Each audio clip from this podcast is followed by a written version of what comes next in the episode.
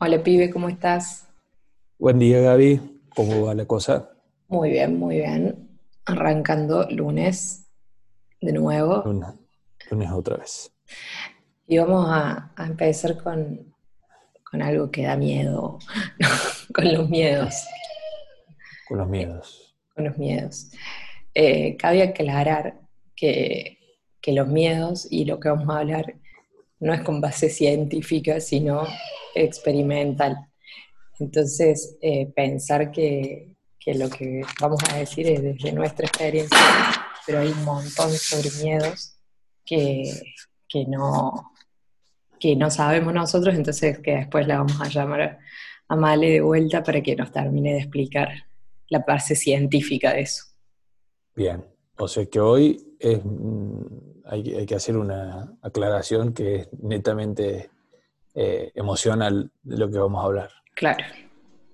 Bueno, en realidad casi todos, menos Casi el todo. capítulo, menos un capítulo, todos son de base emocional y totalmente Y vulnerables. Claro, son vulnerables a que venga alguien que sepa y, y dé por tierra todo lo que debe. Totalmente. Pero bueno, vamos a seguir haciéndolo. Bueno, yo cuando, cuando hablamos de miedo, que esto ya también lo venimos comentando, eh, creo que tenemos como dos, dos, como para empezar a clasificarlo en, dos partes. Una, la, es decir, los miedos reales, los miedos que existen, eh, y el otro, los, los miedos que, que nos creamos nosotros y, y- que son los, los peores, ¿no? Porque no, no tienen una base muy sólida, sino es lo que creamos, creemos nosotros o que, que nos imaginamos que puede pasar. Y eh, creo que la, primera etapa de todo esto es reconocerlos, más allá de, la sensación que el miedo te da y de, de lo que genera en uno, hay que aprender a, a clasificarlo, a decir, bueno, esto, esto, esto no, en, en esto no puedo tener miedo porque esto es una, una cosa que, que creo yo, no, no es una realidad. Y otras no, otras, qué sé yo, hay un perro que, que muerde, bueno, no voy a ir por, e- por ese camino porque hay un perro que muerde, es un miedo real. Entonces, eh, ¿para qué voy a ir? Mm, Prefiero hacer una cuadra más e ir por la, la calle de, de la vuelta, que yo sé que ese perro no está. Y, bueno, lo eludo, o sea, no, no, no tengo por qué enfrentarlo. Y bueno, eh, entre esto, yo creo que, que bueno, que un arranque es, es justamente esa identificación. Y bueno, yo, yo de, de esto tengo mucha historia porque nuestras profesiones en general, eh, es como dicen, estamos nadando con tiburones. Es una, una eterna, eh, un eterno campo de acción donde estamos sometidos a que en cualquier momento o nos come un, un perro malo o, no, o, no, o nos morfa un tiburón. Yo creo que, que, que para, para avanzar en lo nuestro, sí o sí hay que tener un grado de inconsciencia. No se puede pretender tener una situación absolutamente eh, Controlada. controlada y que no, no- no tengas eh, de qué temer. Al revés, me parece que es 100% de riesgo, porque como te pasa a vos, en, en cada diseño estás arriesgando tu reputación, tu, que- tu trayectoria, porque imagínate que, que vos no haces cosas eh, calcadas, vos haces cosas porque tu cliente quiere algo que sea de vanguardia o que, que- no lo hayas hecho antes. Entonces, sí o sí, estás arriesgándote en hacer algo que, que, mm, no logres tu cometido o no, o no, no agrade o que no, Sí, esté bien resuelto. Para mí el, el tema del- de los miedos, a mí particularmente, eh, soy una persona que tiene las dos cosas. Me parece que, encuentro un equilibrio muy grande, como que sé que existen porque venimos de una familia eh, que nos ha marcado los miedos y como que nos ha...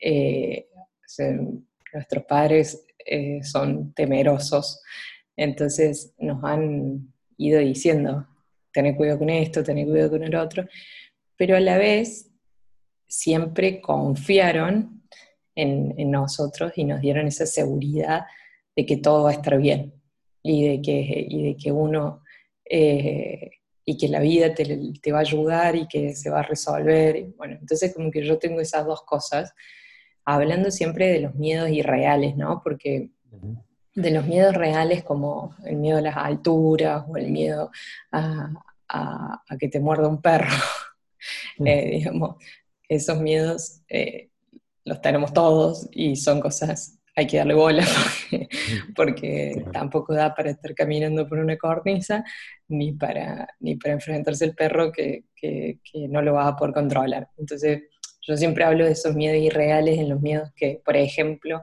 el miedo ridículo, que para mí es uno de los miedos que, que paraliza en un 70% de las personas, o sea, esto de decir, eh, me voy a exponer y alguien, ¿qué van a pensar de mí? Por ejemplo, eh, que ese nace creo en la adolescencia, eh, cuando el primer día que, tu hijo te dice, papá no me dejes en la puerta, ese es el día en que nació ese miedo ridículo de decir, mi papá me trae de la mano al colegio y se me van a burlar. Sí creo que ahí nace la adolescencia, encima los niños son muy crueles. Y, sí, sí. sí, sí. No, nos lo hacen exaltar, digamos, por la crueldad esa. Totalmente. Por ejemplo, yo, yo que siempre tuve eh, los labios gruesos, a mí me decían Jean Carlos en el colegio.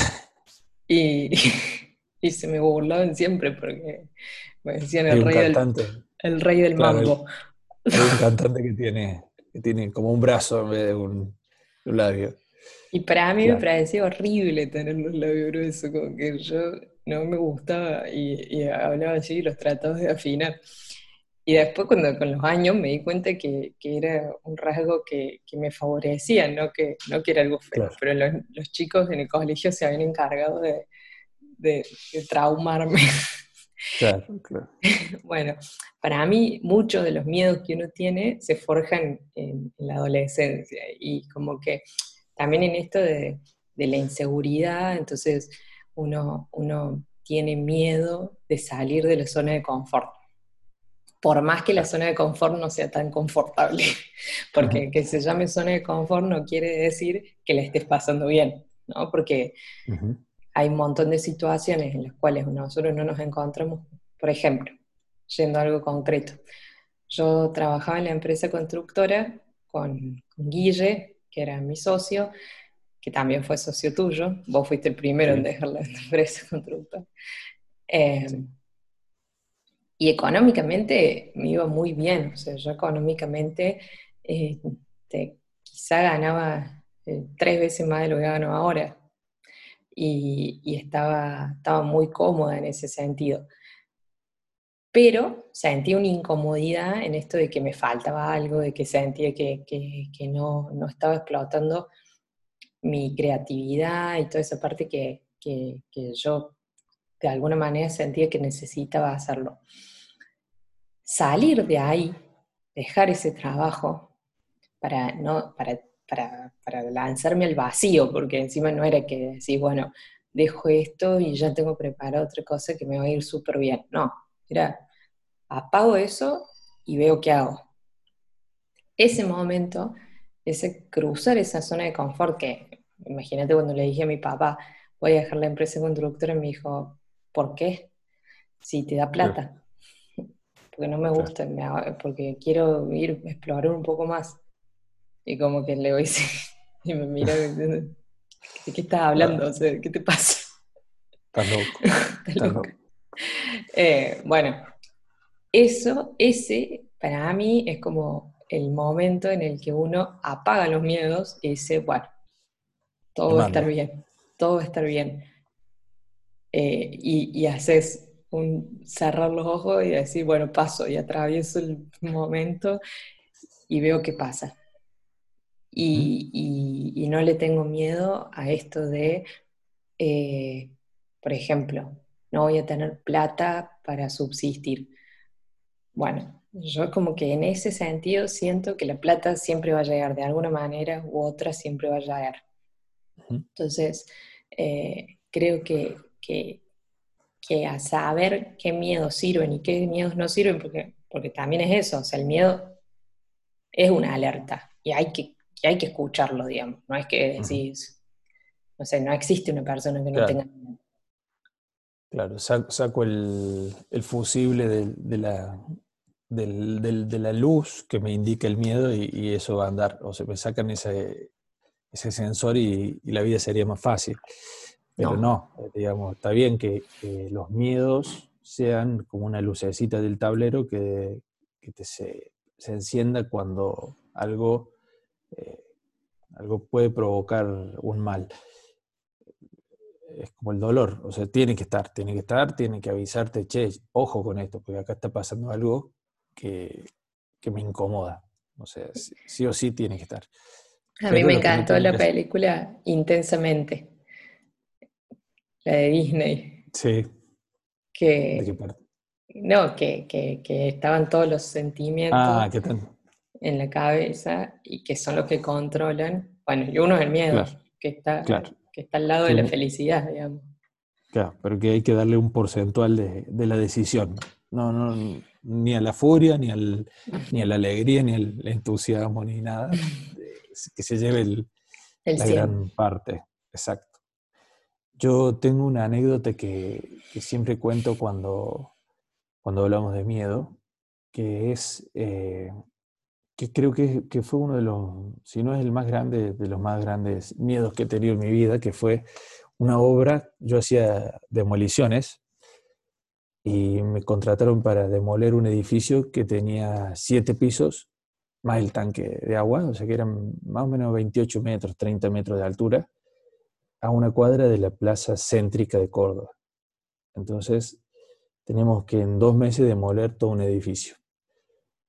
Y bueno, vos te imaginarás que ya a los 3 metros ya te da vértigo, a los 6 ni te digo, y a los 28 metros nosotros estamos en la terraza y miramos para abajo y, vemos como hormigueros así de gente que pasaba por, por allá abajo y nosotros decimos, ay, ay, ay, acá tenemos que demoler, o sea, tenemos que, que con martillos que van a saltar escombros para todos lados y está toda esa gente ahí abajo y tenemos que ver que no nos caigamos y tenemos que ver que no se caiga todo el edificio descontroladamente y bueno, un escenario que, que realmente cuando, cuando fui el primer día ya que nos habían eh, otorgado la obra, dije, ah, acá me metí en una pero pesada, pesada. Entonces, el primer, el primer día salimos a la terraza y, caminamos eh, como gatos así en cuatro patas hasta el borde porque no nos animamos porque, te digo, había un viento, un vértigo. y sumale a, que no podíamos ni, estar parados, imagínate que teníamos que estar con máquinas eh, eh, demoliendo. O sea, e, era una cosa que digo, ¿cómo hago acá? Por Dios. Y la solución es una cosa increíble, pero la solución fue cegar, cegar, o sea, con unas lonas cegamos, ah, más allá que las lonas eran también una forma de contener lo que podía caer, pero esas lonas, más las bandejas, ¿no? Donde, donde recibíamos los, posibles eh, pedacitos que caían, que estaban en el, en el, piso de abajo, cuando cegamos, cuando no veíamos la altura, fue cuando empezamos a poder caminar tranquilamente. Entonces dije, ¿qué está pasando acá? El miedo sigue estando, o sea, el, peligro sigue estando, porque imagínate que seguimos estando a 28 metros, pero no lo veíamos. Y ya al último caminábamos como si estuviéramos en la planta baja, o sea, sin ningún miedo, porque no veíamos el miedo.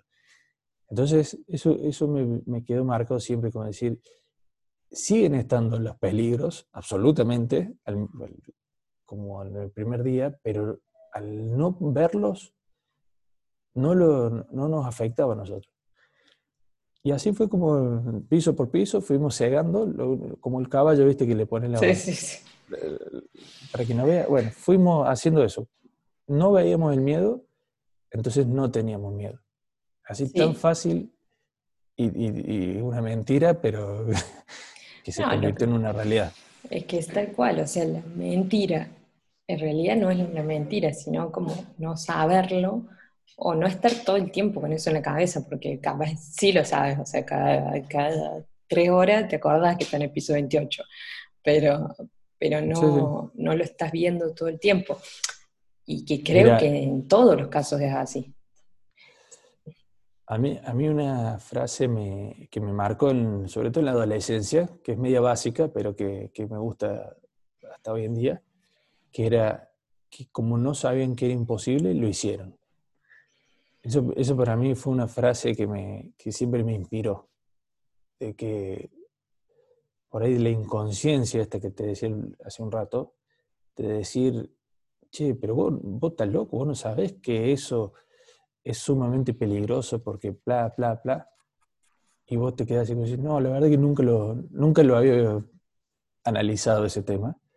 Bueno, esa inconsciencia te da una, te da una ventaja, porque, porque no saber que estás ante algo riesgoso eh, te moviliza y lo haces.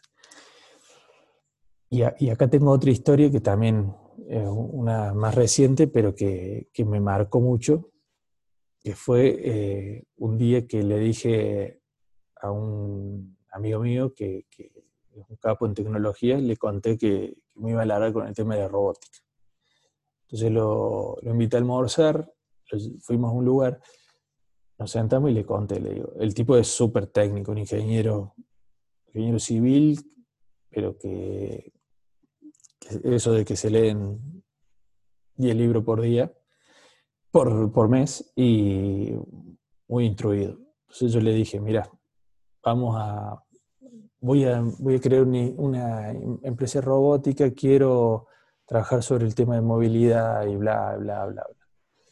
Entonces, empezó él con su, con su información, que yo no la tengo, y empezó a decirme, ¿estás seguro, Luca? Porque mira, eh, la robótica se divide en tres campos, pam, pam, pam. El campo uno ya está absolutamente desarrollado por los chinos, que pa, pa, pa. El campo dos, ta, ta, ta. Tres vas a tener problemas, que ta, ta, ta. Me empezó a enumerar así y me dio todo el almuerzo y me, me, cacheteó como, no sé, como que si él era un boxeador profesional y yo era un pirincho que, se, que quería darle pelea. Entonces, cuando, cuando terminamos el almuerzo, imagínate mi cara, yo estaba, había entrado como un campeón y había salido totalmente derrotado.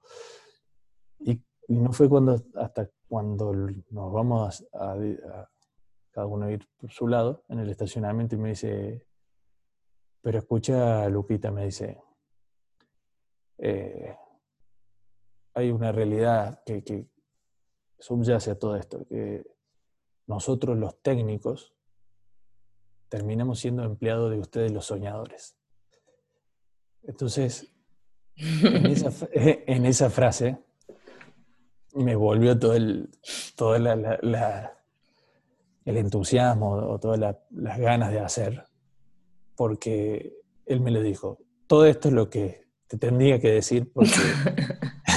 todo esto existe. Porque, porque la nobleza obliga pero seguí adelante porque todo esto se cae, se derrumba cuando alguien logra hacer algo que parecía imposible.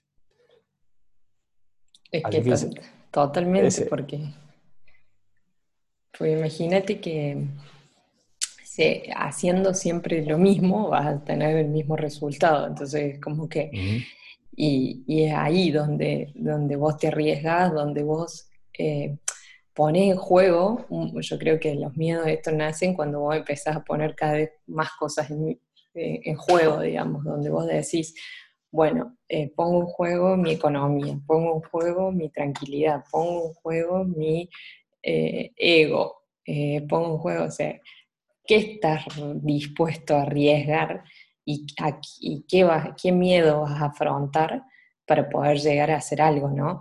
Que, para mí es como, como clave saber que cuando uno quiere hacer lo mínimo, porque los miedos aparecen en, en la mínima, a mí, por ejemplo, después de la cuarentena, me pasó algo que, me, Después de la cuarentena, che, seguimos en cuarentena, nada más que yo ahora estoy trabajando, entonces para mí ya se levantó.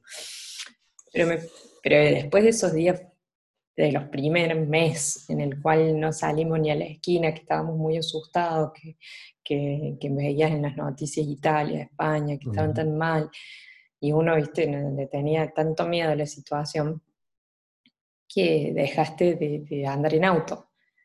Y a mí me pasó que tuve que ir al centro, que, me queda unos 30 minutos de mi casa, en el auto, a la siesta ni siquiera era. Y tenía ansiedad, me agarró así ansiedad, siendo que yo vivo arriba del auto, yendo y viniendo por todos lados. Siempre me manejé sola y nunca le tuve miedo a, esa situación, Y me, me agarró esa ansiedad. Bueno, cuando fui me di cuenta que, nada, o sea, yo iba a seguir haciendo la de siempre, yo manejé igual que siempre, llegué y no pasó nada.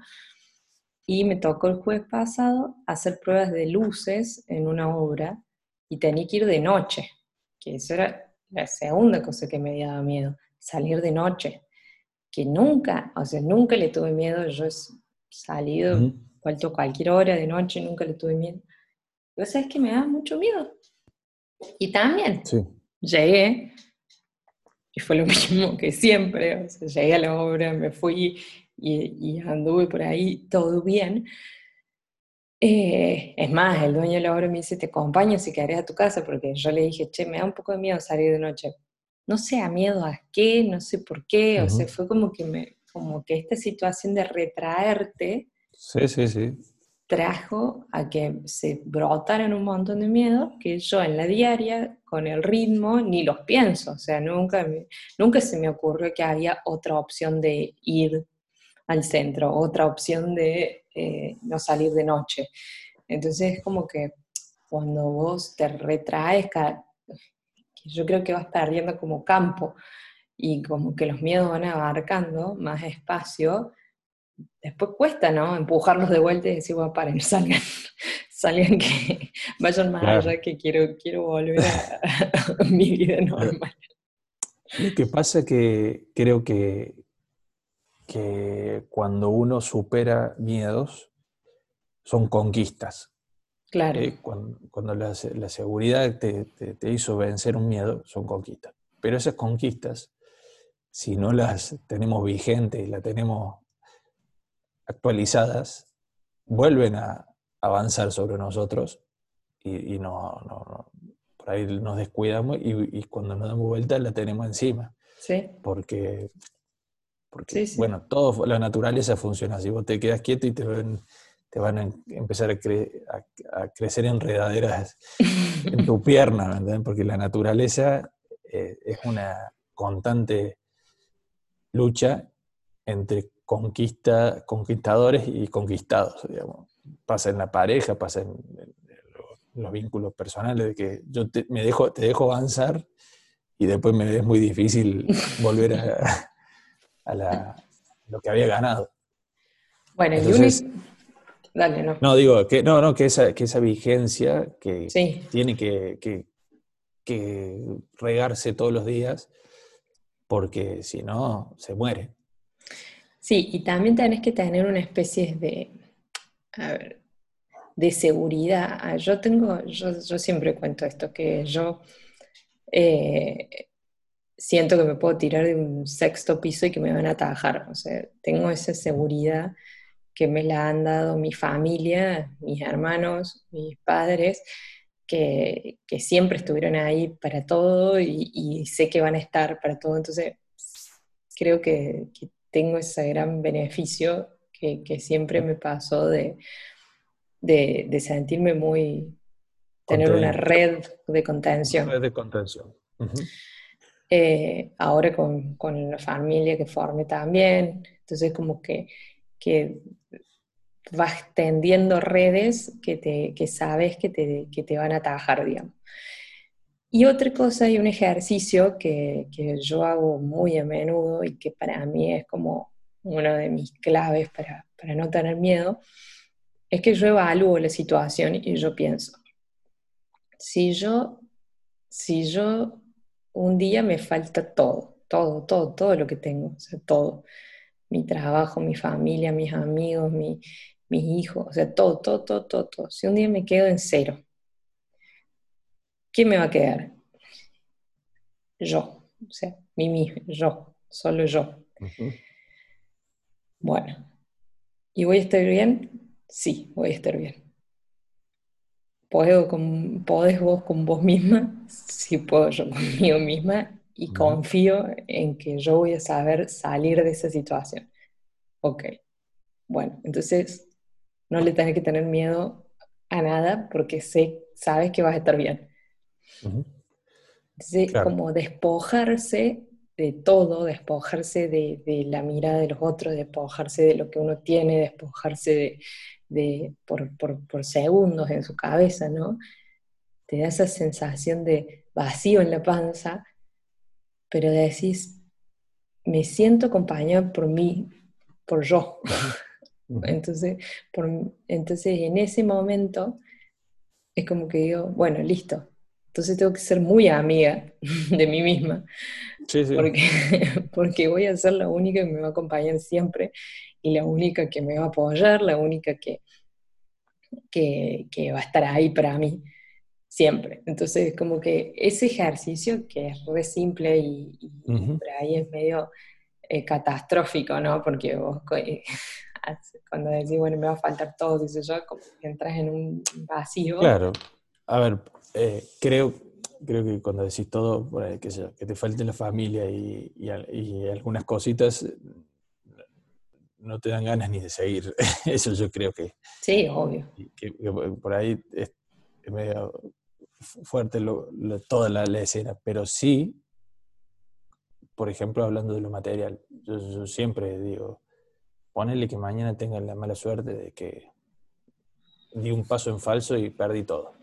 Porque arriesgué mucho y no me di cuenta que, que, realmente era a todo nada. Bueno, empiezo de cero. Las herramientas con las que yo ya cuento, que son herramientas eh, no físicas, sino adquiridas. adquiridas, esas herramientas me van a permitir volver a construir algo. Entonces yo estoy tranquilo de que eh, si pierdo el trabajo, si cambio de rubro, si, si no sé, si cualquier vicisitud que se me ponga sobre el camino, eh, quizás me lleve un poquito de tiempo, pero estoy contenido porque tengo a mi familia, tengo ta, ta, ta, y lo demás lo voy a construir de vuelta. Eso, eso me deja tranquilo de que de que no me voy a paralizar si algo empieza a andar mal. Eso creo que es importante. A mí me parece que una de las enseñanzas más grandes que nos dio el Guille, que para mí es como, que nos enseñó un montón, que es, fue nuestro socio en, la empresa constructora, eh, ese despojo de, de las cosas, pero él me hizo como hasta pensar en esto, de que los hijos no son nuestros, si son, no son de la vida, entonces que uno no tiene que aferrarse de tal manera que, no, que, que, su vida pase a través de ellos, sino que vos lo tenés que acompañar, ir al lado, acompañándolos y guiándolos, pero digamos, no son tu propiedad, ellos son de la vida, digamos. Entonces hay que aprender a que eso son otro ser individual. Bueno, eso pasa con los hijos. Con la, con la con el trabajo, por ejemplo. El trabajo no sos vos, es tu trabajo. Y si el trabajo se va y cambia y todo, vos seguís estando. O sea, e, eso es a lo que voy con esto de, yo me despojo de todo y digo, ¿qué es lo único que me va a quedar? El factor común denominador en todo sos vos. Entonces, ese miedo a que las cosas cambien, que creo que uno de los grandes miedos que uno tiene es ese, a que las cosas cambien. Entonces, como que uno hace un pasito y dice, bueno, listo, eh, quiero que todo esté así. Eh, hace otro pasito, bueno, listo, quiero que todo siga así. Y como que siempre vas diciendo, bueno, pero bueno, la vida es, dinámica, cambia todo el tiempo y si uno no está entrenado para, adaptarse a esos cambios y a, tener eh, esa gimnasia de decir, bueno, el miedo existe, pero lo apago. Eh, este miedo le doy, lo, escucho porque realmente puede ser que, haya algo que no, me cierre del todo, porque también eso, ¿no? Muchas veces el miedo aparece cuando, cuando dice, che, guarda, no vayas por ahí porque te puede pasar esto, listo. Una cosita que a mí me pasa siempre que termino una obra, yo llego a la obra, el día de la inauguración, y me, parece, me pasó muy gráficamente en Edward, una pizzería que hice en Buenos Aires, que prácticamente, eh, no sé, le hicimos cambiar un 80% de la estructura del edificio, o sea, fue una locura. Y la inauguración habían puesto luces, un despliegue.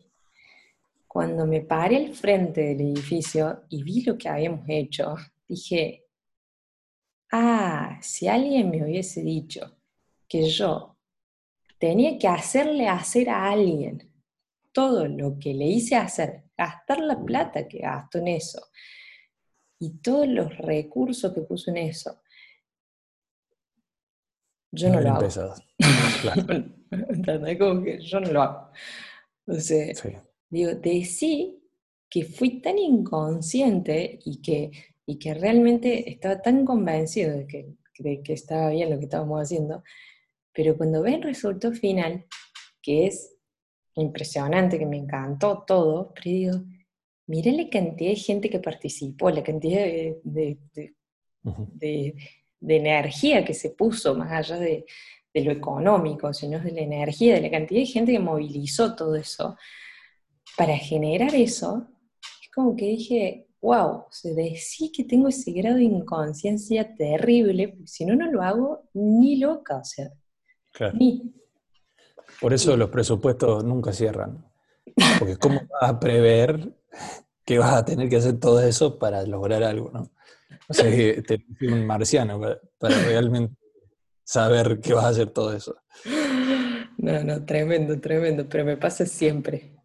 Y el, otro miedo que creo que tenemos todos los arquitectos, y creo que, ese es el eh, que está buenísimo y que, me parece que es el que hace que yo sé que todavía me, tomo todas las obras con, la misma energía, es ese miedo al papel en blanco, ¿viste? Cuando te llega la obra que decís, ¿y ahora qué hago? Claro. ¿Por dónde empiezo? Es un poco eso que te decía al principio de que, de que uno arriesga. vamos a ir concluyendo porque me parece que estamos casi en Sí. Pero como para cerrar, yo traería al frente algunos conceptos que es que, como te pasa a vos todo el tiempo, estás arriesgando tu trayectoria, tu marca, tu, tu cómo el mundo te ve, en cada obra porque vos tenés que ir al frente como una vanguardia. ¿sí? Entonces vos no hacer lo que ya hiciste. Entonces sí o sí, ese, esa experiencia que vas a tener es nueva. Entonces ahí ya tenés un riesgo. Entonces si vos no tú, te logras controlar y, y domar ese miedo, vos no podrías ejercer tu profesión. No es que no podrías ser bueno ni nada, no, ni, no podrías ni empezar. Entonces, a los que tienen miedo, creo que el, consejo es decirle, el miedo no está mal, el miedo tiene que estar y tenés que analizarlo, tenés que trabajarlo, pero tenés que resolverlo. No es que decir, no, por los caminos tenebrosos yo no voy.